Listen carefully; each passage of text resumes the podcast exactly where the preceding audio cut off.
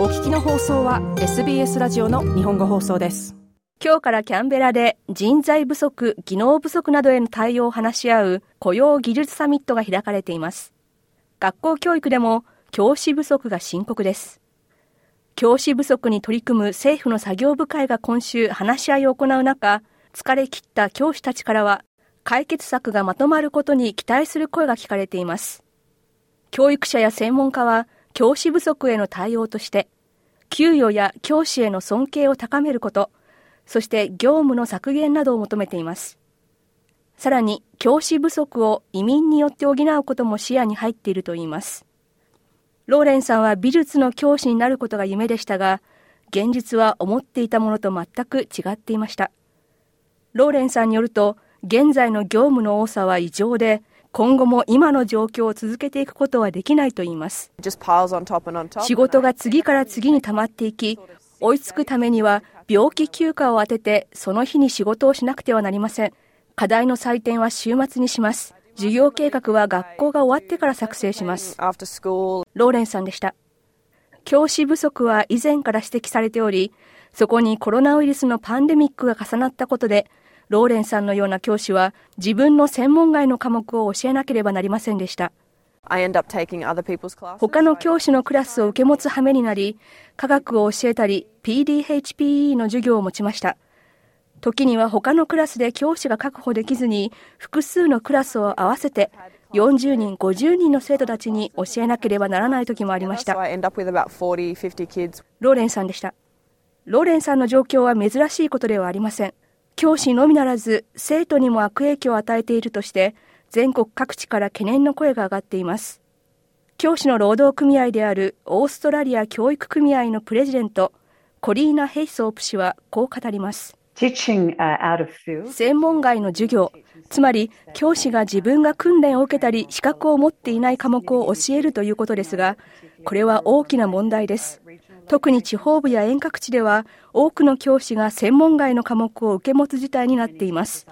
これによって教師が抱える業務の量や負担も大きくなります。ヘイソープ氏でした。政府によるこの新しい作業部会では、教師のバーンアウト、いわゆる燃え尽き症候群が今週行われる話し合いの焦点ともなっています。連邦政府は教育、そして医療、介護業界でのこの問題に対して集中的に取り組む考えです。アンソニー・アルバニージ首相は、このほど行われたナショナルプレスクラブでの演説で、こう述べています。これからの10年間で社会システムのすべてにおいて、より多くの教育者や介護士、看護師が必要になります。崩壊したシステムや疲労困憊のスタッフとその未来を迎えるようなことはしません。アルバニージー首相でした。今週の雇用技術サミットでは移民の受け入れも重要な議題の一つになっています。関係者らは海外から人材を受け入れることと国内で技能の習得に投資を行うことのそのバランスをうまく取るための検討を続けています。政府は来年から移民の受け入れ数の上限を20万人に引き上げることを検討しています。現在、教師の仕事は、技能移民ビザで用いられる優先職業リストに加えられています。オーストラリア国立大学の人口統計学者、リズ・アレン博士は、技能を持つ移民を受け入れることは必要不可欠だと話します。